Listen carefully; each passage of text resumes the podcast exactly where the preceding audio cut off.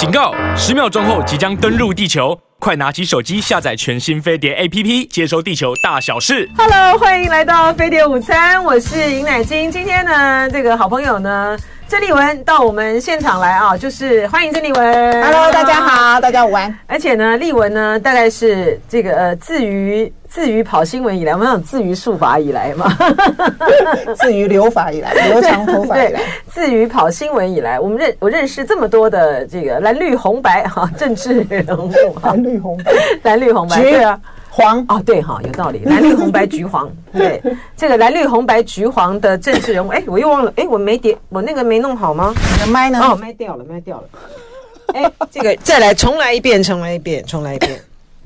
欢迎来到飞碟午餐，我是尹乃菁。我们今天呢，请到我的好朋友呢，这个郑丽文委员啊，当然来分析一下现在呢扑朔迷离之选情哈。我就说呢，丽文呢是自于跑新闻以来，这个什么自于术法以来，及追随总理革命，这是蒋介石的这个遗嘱哈。我就说自己跑新闻，我认识这个红蓝白绿橘黄。好是对这些政治人物里面呢，我觉得丽文呢真的是非常的这个绝顶聪明啊，而且呢，对于这个政治上面的这种运作哈，和那种有一种有一种趋势性的预言预言感呢，这种就是 为什么叫啊？为什么叫 Cassandra？就是当时讲那个《木马屠城记》，也是一个小女孩，对，然后就被大家嫌弃这样子，所以。有时候看得清楚未来并不是好事。对啊，那可森球那个大部分的人觉得他不想要听，你知道吗？嗯，大部分的人不喜欢听实话。是，可是为什么你？但是有时候，所以你基本上这种也是天赋异禀嘛？年纪大了以后也不是，就年纪大了以后，我就会比较不会这么的尖锐啦，尽量少讲一点。可是有时候还是我还是有底线的啦，该讲的时候还是要还是要讲，对不对？好，这个呢。Jacker Chen 说：“真的我爱你。”好，谢谢哈，谢谢。好，所以我们就还是要来讲实话了哈，就是人性嘛。然后你自己不要把自己的利益纠葛进去，嗯，你就会容易看得清楚。可是我跟你讲，这大部分人会把自己的利害算在里面，就永远看不清楚。这个不太，这个不太容易哈，就在于是说，当然我认识郑丽文早哈，蛮他他那时候还是在民进党的时候，因为呃，他们那时候就是呃，一九九六年嘛，一九九六年民进党。惨败，哈，李登辉当选的时候，那时候他们就出来，就是民进党内，我就当选了国大代表。对对，然后呢，你就你们当时呢，当时在之前民进党里面就认识了，对对啊，我之前就认识了，但我就说他那时候被大家所认，被更多人所认识的时候，就九六年，我第一次选举的时候了，九六年国大代表败选了以后，民进党败选了以后，还有他们那些真的是新世代了哈，就是要求这个呃民进党要改革，然后那时候立文跟好多现在。已经在政坛上面堕落的人 都有出来。我在念台大的时候，哈，那我们不是搞学运吗？也那时候我就开始跑新闻了。然后那时候快毕业的时候，我就忽然间有一个很深的感触，我就跟我老公讲，就当时我的男朋友讲，我就说哈，因为我们都是念台大，一生只爱一个人。对啊，当当时的男友，现在老公。对，嗯。那我就跟他讲说哈，因为我们都是念台大的，然后又投入政治，嗯，我就跟他讲说。三十年后不会，台湾就是这一群人吧？现在就是三十年后就是这一群人。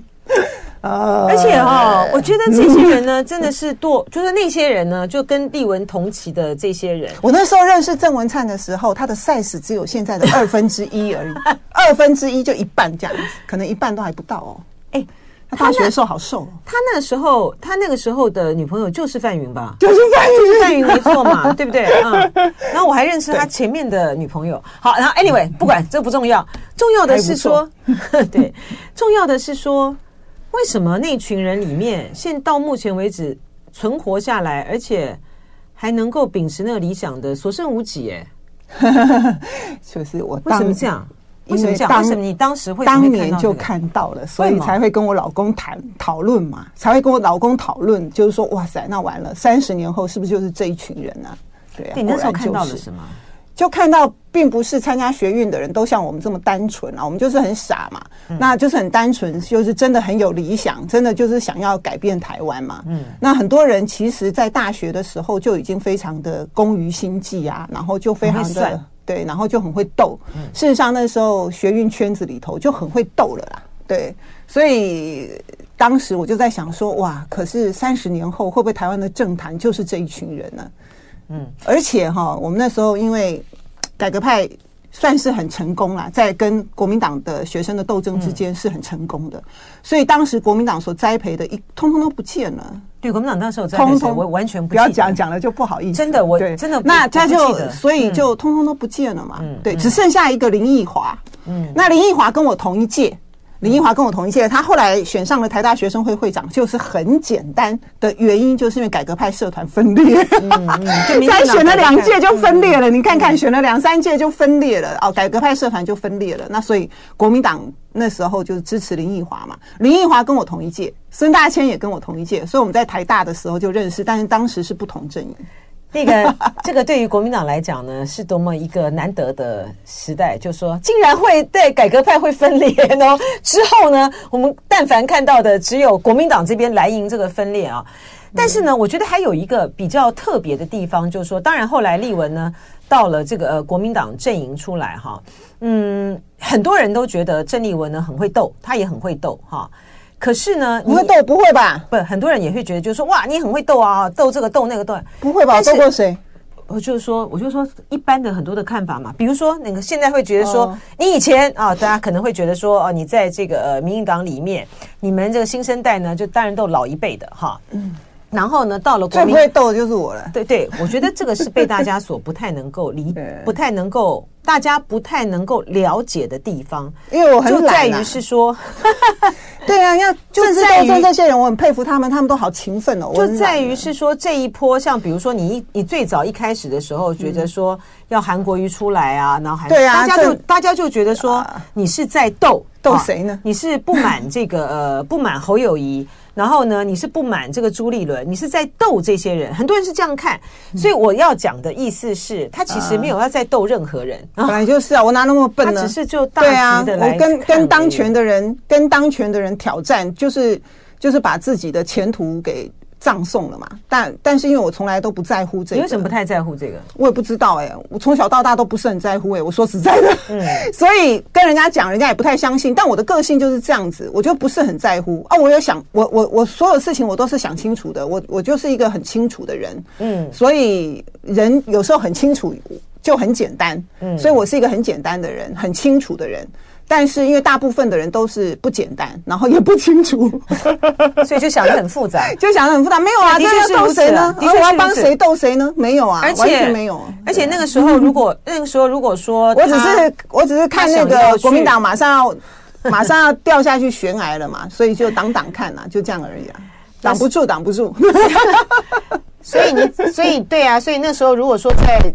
在民进党的时候，不然会觉得我是在斗的人，就是不懂政治才会这样想啊，斗什么的？斗争不是这么回事。国民党的人很不会斗争，所以说很多人说国民党的人内斗内行，都是属于那种，呃，很小的那种。很小的那种斗争，不是不是大的斗争，不是那种。所以其实国民党人跟人恩怨之间的那种斗法哦，他不是对斗大的格局哦。所以说，嗯嗯，好了，不重要了。对，我们就来看今天，不过 不重要，不重要，就是还是聊聊嘛哈。因为我们每次看到立文呢，就会觉得非常的有。有感慨，就说：“哎呀，就是政治人，因为政治人物很难被人家觉得说啊，你看不懂我在干嘛，就对你完全都不会从权力着眼啦，就是大家都会这样子去揣测这些政治人物啦。好啦，这个柯文哲呢，跟朱立伦呢，今天呢谈了一个半小时，然后就宣布了四项的结论啊。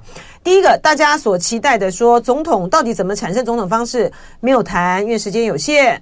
然后他们的共同声明呢，就是说。”共同进行台湾第三波民主改革，避免一党独大，赢者全拿民主独裁，进更进一步深化民主。对于未来发展的共识，在两岸方面恢复台海和平稳定，一中华民国宪法，巴拉巴拉巴拉，对等的说等等原则啊，重启对话。能源就是环境永续、国家安全、人民健康、有序转型，坚持财政纪律。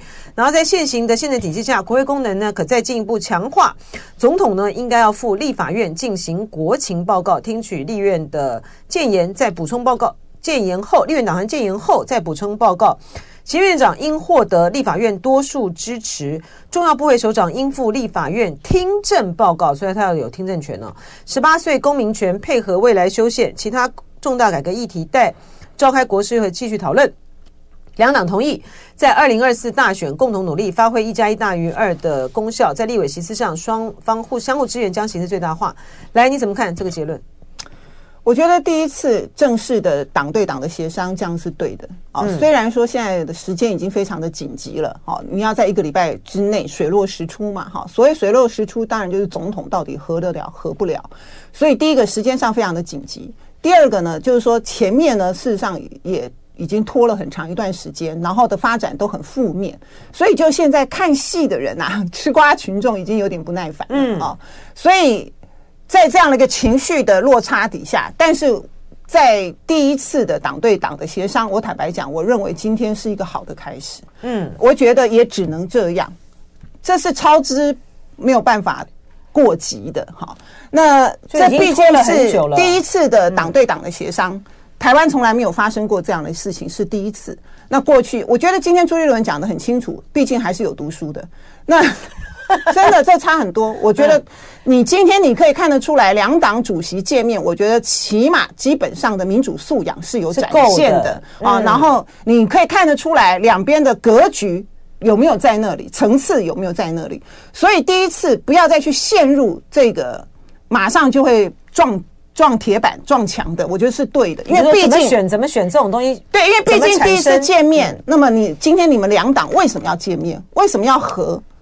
那个高度必须要出来，所以我觉得谈到第三次的民主改革是必须的，这个高度是必须出来的。那么两党未来有一些大的方向，这才是合作的基础，而不是权力的斗争跟分配跟抢夺。我觉得这个东西是很重要的，否则的话就会让人家觉得你们只是吃相难看，为了要抢夺政权，我觉得这是不对的。今天呢？呃，朱立伦跟柯文哲啊，党对党之间第一次接触，他认为这样的结果呢，其实是不错的哈，而且呢。呃，对于政党的合作来说，这就是一个该有的一个起步。但是当然了哈，就是说我们看到，呃，网友呢都非常的焦虑了哈。而且我这一段这段时间以来，大概呢大家都非常的碰到的这个呃非绿的这个支持者都非常的紧张，而且非常的好笑。有些人呢就是不是好笑了，我觉得看，我觉得这样讲不太对。有些人呢 是很气，很气，就说很气朱立伦很自私。哈，觉得说国民党今天走到这个蓝白的合，走到今天这个地步，都是因为朱立伦自私。那有些人呢是告诉我说，他原来呢都是挺蓝的，但这一次呢，他没有办法支持这个侯友宜，因为侯友宜不得他的缘。哈，有些人呢是说呢，他这次呢就是呢看侯友宜呢没有办法当选了，他要支持柯文哲。哈，然后也有些人呢就讲说，不能啦，不能了，蓝白不能够合作了。哈，这个会被柯文哲骗了。哈，我问你哈。你为什么觉得，就说今天已经十月三十号了，才第一次党对党的接触，然后呢，连那个总统的到底怎么产生最强候选人的方式呢，也还没谈。可是如果要合作，一定来得及。要合当然一定来得及啊，因为就是在他们的一念之间而已嘛。嗯、那你这个不合也是一念之间嘛，啊、嗯。哦所以，对柯文哲来讲，这是他这一生距离总统最近的一次。你也可以看得到，之前呢，他就没有好好管好他那一张嘴嘛。好，所以呢，人家就会觉得，就是说，当尤其啊，尤其是当侯友谊讲到说，哦，他也可以当副的，他要跟他绑在一起，你到底有没有要娶我的时候，其实蓝营的支持者听了情何以堪。可是你这个时候呢，柯文哲讲话呢，就没有顾虑到。支持者的情绪跟心情，嗯、那这样子当然就会让人家觉得说不要和了啦，我们就自己靠自己，这个情绪就会出来。那柯文哲这边民众党的支持者，当然长期呢，就这一阵子啊，不是长期啦，这一阵子对很多人国民对很多国民党的人讲说啊，国民党家大业大啊，你们当然就是应该当小啊，他们也很觉得是情绪勒索，对，所以就会有这个负面的情绪的螺旋一直往上涨嘛。但回过头来，我就说柯文哲，你今天如果这是你离总统最近的一次，那所以你就必须要不能够再像以前那样子网红式的讲话哦，因为你你是极致歌王，你即兴式的回答 非常有梗，很有趣，流量高。但是你现在这个阶段是要展现出你你作为一个领导人应该要有的格局气度，气度了，然后你有办法把不同样的出身背景。利害关系的人团结在一起，这是台湾最重要的嘛。嗯，所以今天你柯文哲，你就要展现不一样的风格。你尤其在这件事情上面，所以呃，我看柯文哲也有调整啦。好，那起码今天他跟朱主席两个人的谈话，我觉得都还就真的挺像样的哈，就挺像一个党主席，然后也应该要有的愤愤气，然后呢，讲话呢都尽量像朱立伦主席讲的，尽量累积善意，然后尽量都是往正面的讲，尽量保持弹性稳重，然后不要轻薄，不要这个啊这种。傲慢啊，或干嘛这些哦、啊，这个时候呢是最脆弱的时候，也是考验你作为一个领导人你够不够格的时候。那对国民党也是一样，就是说这也是离国民党执政。在这一次，如果没有办法再回来执政的话，可能会受伤非常的深呐、啊。因为你本来好好一个局嘛，年初的时候大家都觉得国民党也根本不需要蓝白合啊，嗯、自己选就会赢啊。嗯，那你丫丫叫宝嘎叔叔提，让你一手好牌打成这样，那你现在真的要让赖清德躺着选嘛？因为不管怎么样，我的意思是说，就算柯文哲是选总统，那以现在的政党的实力来谈的话，阻隔主要的。还是掌握在国民党手里嘛，嗯，所以大的这个联合政府，还有另外最主要的就是说，你国会的席次要极大化之后呢，国民党一定是第一大党嘛。如果我们如果再也推出来的人选有选上总统的话，国民党一定是第一大党嘛。所以由第一大党组阁，天经地义，政局才会稳定。但在这个组阁的过程，你一定要遵守西方走了一两百年的联合内阁的这种方式，就是一定要政党协商、政党合作、蓝白。合作嘛，所以未来的组阁一定是蓝白共组、蓝白合作。虽然主力啊是国民党，所以对朱立伦来讲，他也不能大意啊。他如果大意了，把规划拢给向来拖卡，那明年选败的时候，国会也是民进党，总统也是民进党，那朱立伦真的是万劫不复。我而且觉得他太对不起国民党了，他一定万劫不复的嘛。所以你可以看得出来，两个主席都知道身上背负很大的。历史责任也都小心翼翼、谨慎为之，我觉得这是好事。然后该有的格局、政党合作应该要有的基础跟方向，今天第一天我觉得是挺 OK 的。但第一天虽然是好的开始，后面能不能有好的结局，这个就不知道了。就我刚刚讲，这就是一念之间嘛。所以我觉得，如果会成的话啦，如果会成的话，虽然现在绝大多数人都觉得不可能了啦，哈。那我觉得，如果会成的话，应该就是柯侯配朱立伦组阁吧，这应该是一个比较合理的结果。柯侯配朱立伦组合组阁，组阁对啊。但是问题就在于是怎怎么样决定这个呃总谁是正谁是负嘛？哈，现在就是说。那因为他们现在无论如何，你就侯友宜不是说比赛完毕了吗？对呀，他的意思就是说在这里，他的意思就是说不用不用那个不用游戏规则来决定了，就是说也不用全民调，也不用民主初选，就用政党协商嘛，就是要透过协商的方式。这这点我就是非常的，所以我就说一念之间呐，就有点头，三个人都点头就合啦，就。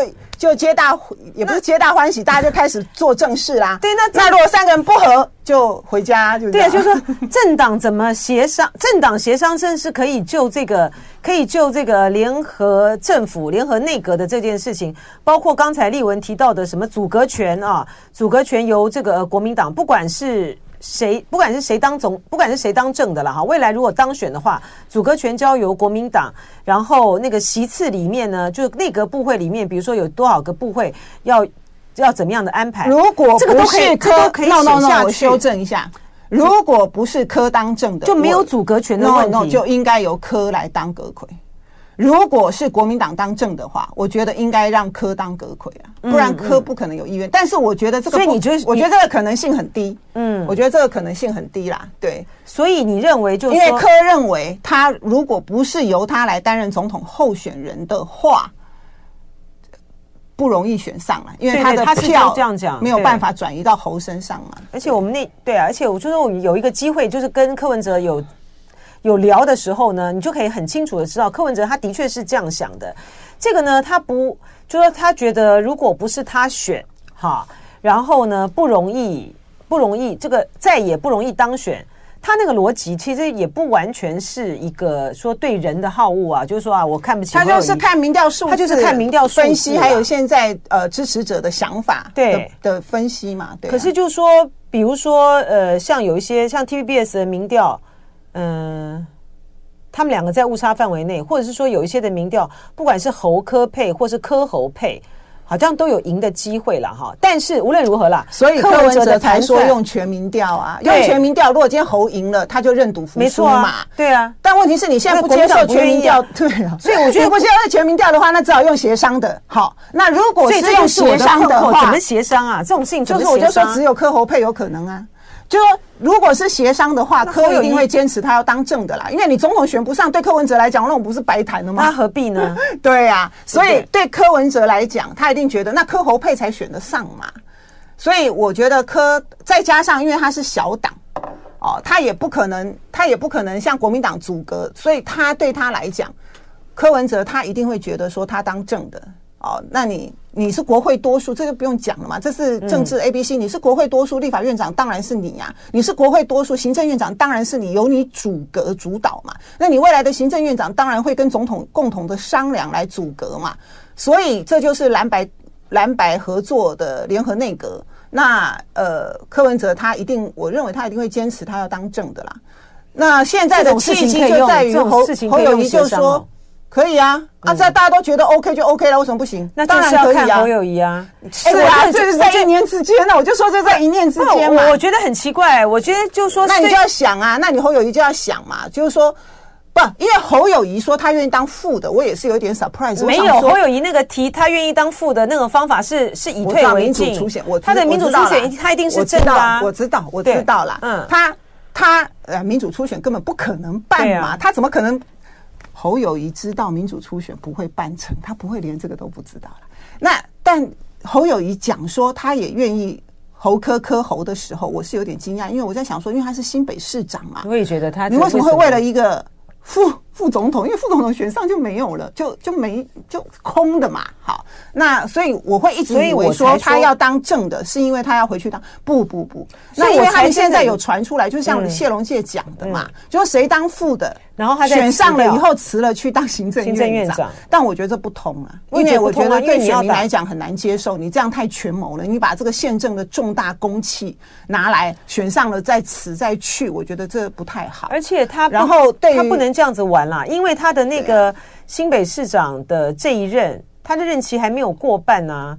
就说以前啊，在国民党当时的时候，不，那这个东西我们我们我们没有办法帮侯友谊做决定。这个我觉得就是尊重他。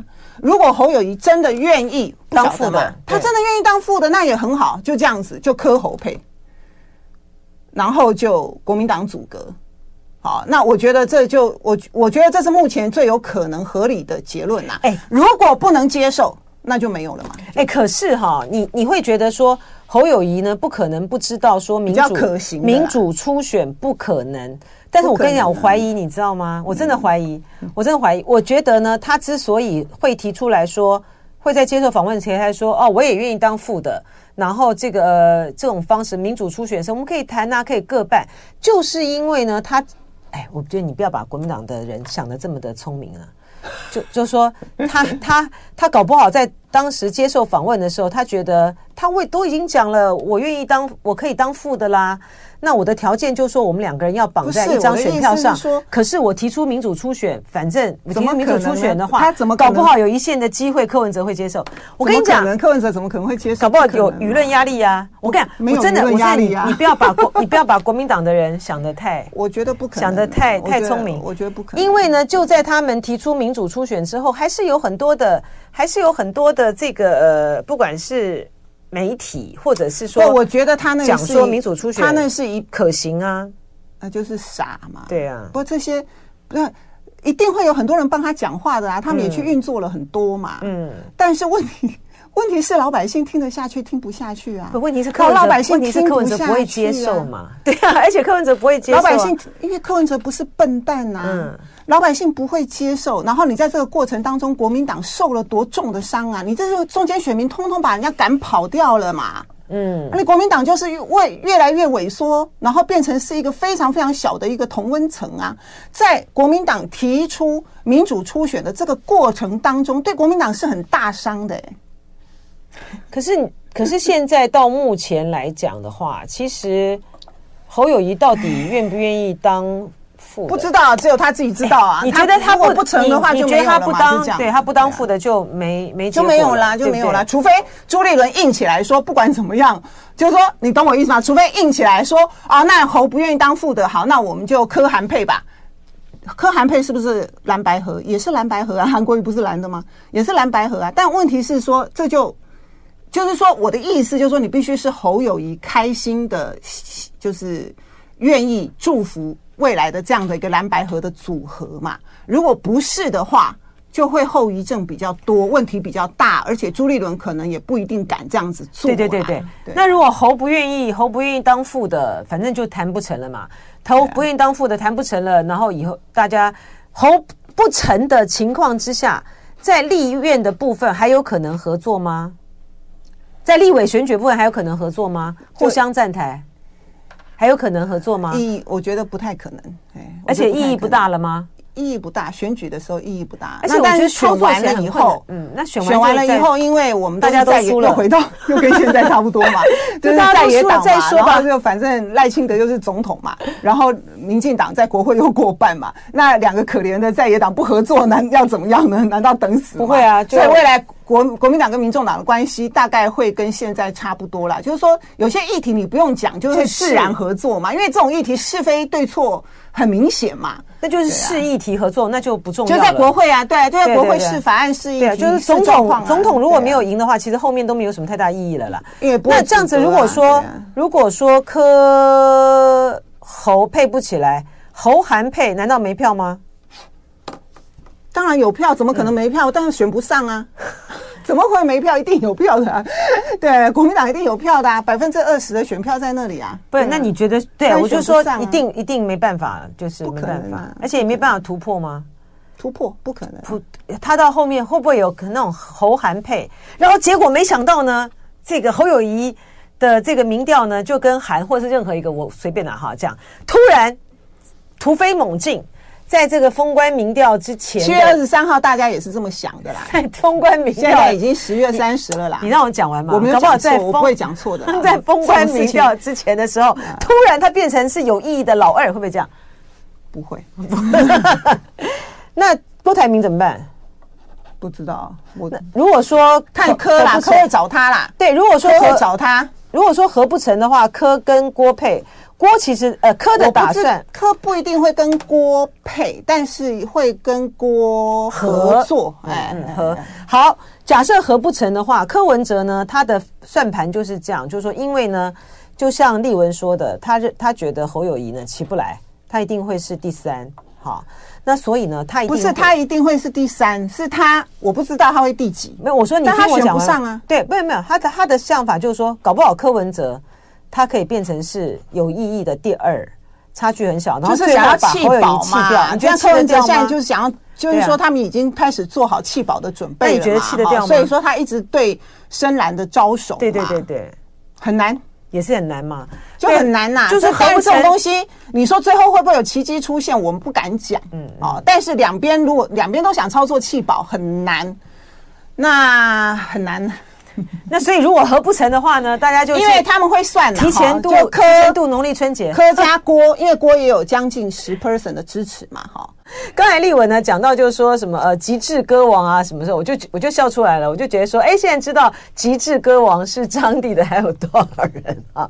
好，来我们这个呢，来再回答大家一两个呃，再回答我我以及网友的一两个问题之后呢，我们就要来介绍一下立文的新书哈，哎。这个第一个，你刚才郭台铭的没讲完，你就说弃保，你觉得不可能嘛？对不对？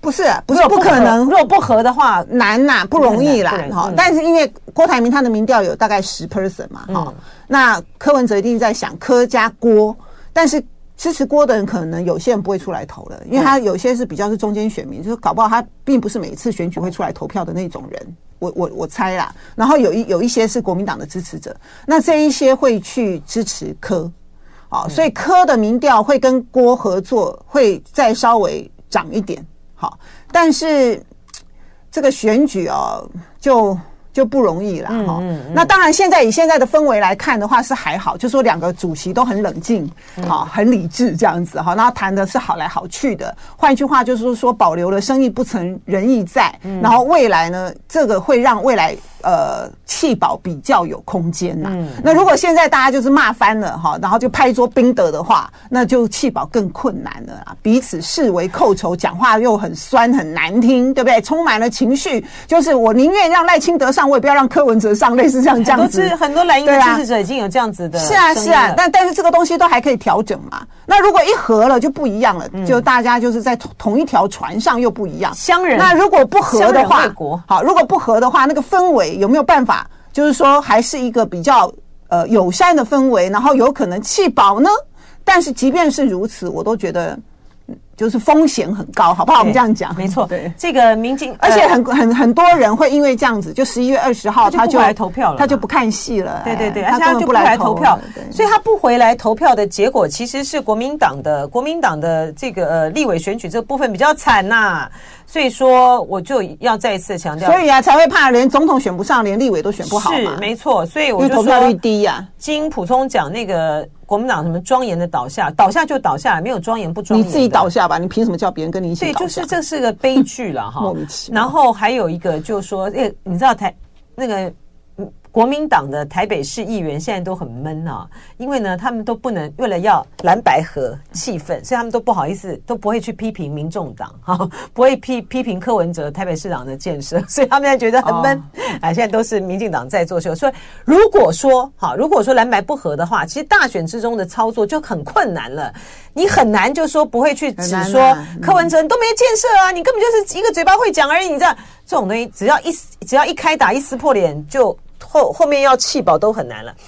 好，哎，然后最后一个问题啊，有关于合作的最后一个问题，为什么为什么蓝营的人都会这么怕被柯文哲骗呢？就说你现在不行了，现在这个东西不管如如果你就你如果以后呢，你当了正的，你而且你选上了，你什么那些承诺你都都不会算数了啦，一定都会骗的。第一个，因为是第一次的政党合作，两个又非系出同源，DNA 不一样，难免一定会有很大的疑虑。第二个。那他们一定会觉得，说国民党始终的支持者多半就是比较奉公守法的乖乖牌。但是呢，柯文哲是一个很难预测的人哦，他就是不按牌理出牌，让人家觉得非常的不放心、不安心。然后呢，因为他并非跟国民党系出同源，甚至还有人会担心说他会不会去跟绿的合作。对对，那。但是呢，我们只能够用宪政的原理来谈，所以我一直在讲，国民党是第一大党很重要，因为国民党是第一大党，他没有国民党的配合，他今天选上了总统，他也是难如登天呐、啊，朝小野大，混乱四年，他要执，他要连任，他要执政有成绩，非常困难，对，所以他不可能。硬凹硬吃国民党，他比较合理跟聪明的选择是跟国民党好好合作，四年之后继续连任，这才是柯文哲真正的上上策。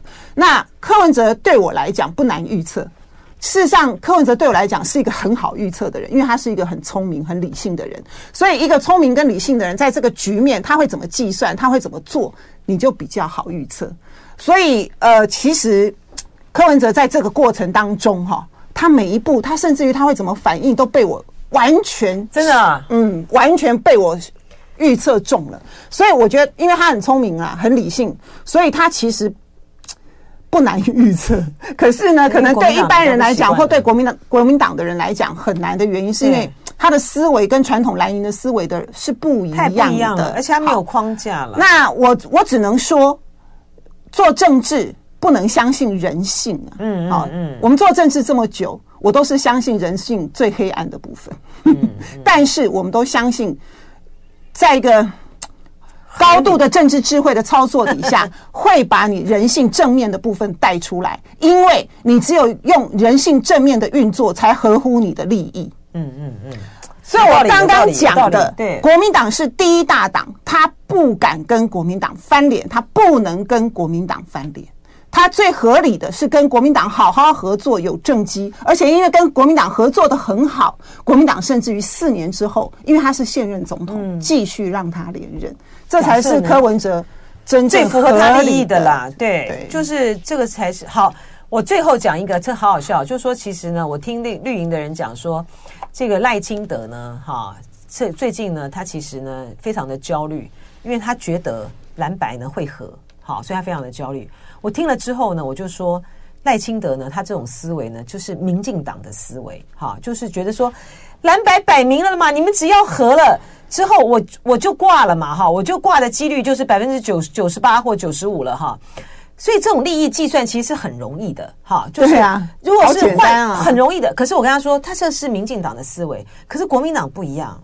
你要你就知道说，如果你就国民党呢有很大的几率呢，就是明明看到了状况是如此，但是呢不合，因为 不合，因为他们觉得说不行，我今天呢，就算是用全民调呢来去这个来去这个来去比的话呢。我我只要有机会变成是说不是我是正，假设我是负的，侯友宜输了，然后柯文让柯文哲去去选总统的话，我以后就会被骗。所以与其这样子，我不如就不要和。所以我就说，民主政治没有规划旁体这件事。我说赖清德四年都会重选一次啊，赖清德担心太早了。哦、对呀，对呀，对呀，赖清德担心太早了，看看这个子弹在飞。但你看，民进党还是紧张的，所以这几天真的是毛起来酸呐、啊，见缝插针，唱衰蓝白河啊，然后一直讲啊，说啊，哎呀，国民党啊，你会被柯文哲骗啊。对对，国民党这些支持者可能有看三立啊，才会这么紧张。而且国国民党支持者他不是被骗哦，他是诚心的就觉得说我真的会被骗。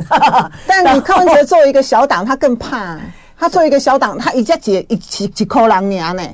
他也很担心他会被架空啊，他也很担心他才会真的。他如果今天不是当总统的话啦，如果今天柯文哲是副手的话，那他不是真的什么通通都赔了吗？他等于是作嫁给国民党，帮国民党取得政权，然后自己是一身空嘛？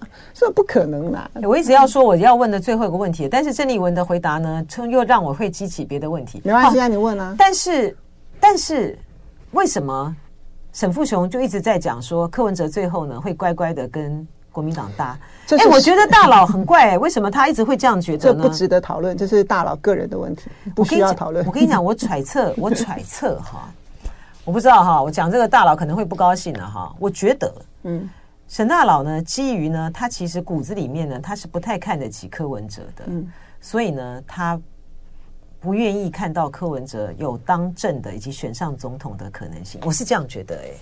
大佬也不用太焦虑啦，因为 因为蓝白不合的可能性很高嘛，何必呢？我就是说，我只有说，对 你讲，我只有说离他们很近啊，并没有说已经在他们手里了。对你讲这也对，你讲这也对，所以赖清德也不用太早焦虑。好，那个郑丽文呢，太神奇了，他今天呢。来上这个节目呢，竟然就带了今天今天呢刚热腾腾出来的，对对，刚刚出来的新书《台湾光电绿能通识读本》。这个是我一开始没有要写通识读本的，但是呢，这个出版社觉得说用这样子，对对对，这样比较书会可以卖久一点。真的，这个是苏时平的所属的呃启动文化。哈。然后呢，呃，而且立文呢，大雁的啦，对，立文很棒啊。立文呢，竟然呢，不但呢带了热腾腾出来的书，而且呢，这个是绿的，因为被我们 key 掉了，所以它看起来好像是透明的哈。嗯、然后他还带了十本他的签名的书，要给我们的听众朋友。那就因为时间，送大家。对，今天时间有点来不及了，我明天或是后天的时候呢，再 call in，然后让大家进来。那个好啊，好啊，好啊，好，因为上面呢有李郑丽文的签名，有郑丽文的签名，哎，就是因为我在上个会期结束之前，哈，我们好朋友邱淑体之前的国卫署的署长，嗯，他呢退休之后都拿大炮在赏鸟，是哦，真的不知道。那因为呃，台南的那个光电，它破坏了我们的这个很重要的黑面琵鹭，还有一些候鸟的重要的栖息地。三十年前曾经为这个奋战过，三十年后居然同样的事情又上演了，那。所以呢，他就带我约我，我们就下去台南看那个光电，非常的恐怖。然后我还约了那个呃吴一丁跟我们一起下去。那就在路上，大家就在讨论嘛，应该要怎么办哈？所以我就在想说，应该要把他的整个的事情完整的写下来。那我写这本书，我是希望能够给高中生、大中大大学生看。我也希望未来十年之后，有人想要搞懂现在这个光电到底是怎么回事的人，可以看懂。这本书，因为它是一个非常复杂的一个炼金术，嗯，哦，它怎么样把一个很美好的一个政策，绿能啊，对不对？很美好的一个政策，变成的是一个黑金巨兽豢养黑金巨兽的这样子的一个整个的过程，然后它对那边的生态做造成了什么样非常严重的破坏？你去当地看，你是真的是觉得不可思议。当然，现在因为光电的议题，大家都很吵得很热了哈。嗯，那你很难想象台湾在呃东海岸，还有在台南、在屏东，很多整片这样子很恐怖，不应该种光电板的地方都在种，所以它。对地方的经济生态非常非常严重的破坏，然后呢，又养了黑金啊，它不是只有金而已，还有黑金，黑金而且我蛮佩服，很严重。我蛮佩服丽文的，哦，就是他这个、呃、长期的关注有关于呃气候变迁、气候变迁、全球暖化，大家都不知道，江南金知道。对，然后他之前的时候呢，去翻译那个呃，对我上次当立委的时候，对全球新政啊，然后气候变迁下的世界经济改造计划。他翻得很好哈，然后呢，其实对于像像我，他刚刚说这个书是要给这个高中生大学生看，也非常的适合像我这样的人看的哈。就是说呢，因为呢，他的不管是他翻译的书，或者是我刚才我因为我才刚拿到嘛哈，去翻那个目录的时候呢，呃，立文的这个他操刀的哈，以及他主持的这种文字哈，他他他的郑立文他是有他对于文字呢，他有一种有一种。有一种，这个叫怎么讲？这是处女座吗？他他不是处女座，天蝎座，他不是天蝎座。我说有一种，有一种就有种焦虑的这种，非常的讲究，你知道吗？非常的讲究，哦、对，非常的讲究。我要讲的是这个，就是说他都他的他写的东西呢，就是没有废话，没有废字，然后讲跟他的讲话其实是一样的，就是讲事情呢，就是很清楚，啪啪啪啪啪啪就这样出来。他的文字也是如此。他翻译那个全球新政的时候，非非常的那个翻译非常的好看。然后我刚刚翻那个目录，你在讲事情的时候，那个层次也是非常的清楚。哎，你为什么几乎都里面都有了？然后我最后的结论就是说，亲爱的，你还在反核吗？就是啊。然后，而且我觉得很，我们应该追求的是零碳家园，而不是非核家园的科技日新月异啊。而且我觉得这个非常的令人神奇的，就在于说，民进党怎么这么退步啊？哈，就说好糟糕，在这个进步议题上的时候，你为什么掌握这个进步议题这么的？你不仅是在学运上的时候超越了他们，在这个进步议题上的时候呢，也超越了。我上次当立委跟这次当立委都有一定的虚无感啊。上次当立委是国民党最顶峰的时候，就是马英九当总统，二零零八年到二零一二年，然后我们在国会四分之三的席次，那所以国民党已经四分之三的席次也是某一种程度的无聊，你知道吗？